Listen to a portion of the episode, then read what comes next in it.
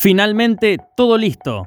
Los certámenes de Primera A y Primera B del fútbol femenino de la Liga Regional de Río Cuarto darán inicio este domingo 7 de marzo con cuatro partidos en la máxima categoría y seis en el ascenso.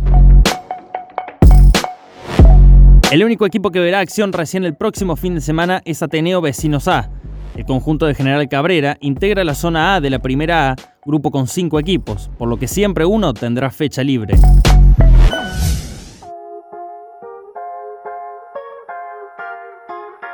En la máxima categoría se destacan dos encuentros. Por un lado, el clásico de Vicuña Maquena entre San Martín y Belgrano, que se disputará desde las 11 en Cancha del Celeste.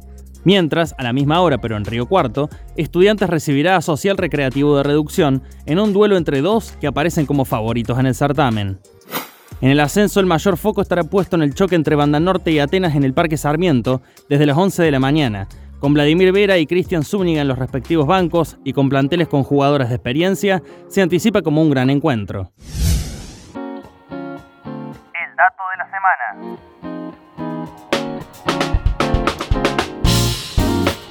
De manera oficial, la última vez que rodó la pelota fue el 8 de diciembre de 2019, con la final del torneo promoción, que consagró a Municipalidad de Carnerillo con el ascenso.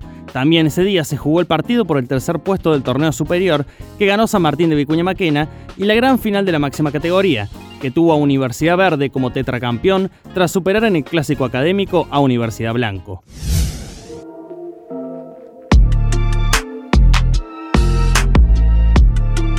Una de las pioneras del fútbol femenino en Río Cuarto es Dianela Aguirre. La histórica jugadora de universidad ahora vestirá los colores de Deportivo Río Cuarto en su vuelta a las canchas después de ser mamá.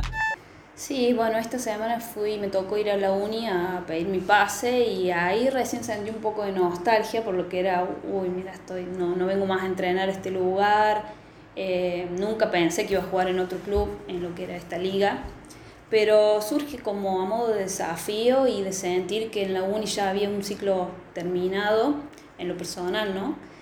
Y por ahí uno piensa que no tiene mucho más para dar porque ya lo ha dado todo y sin embargo creo que, que en deportivo tengo esa posibilidad.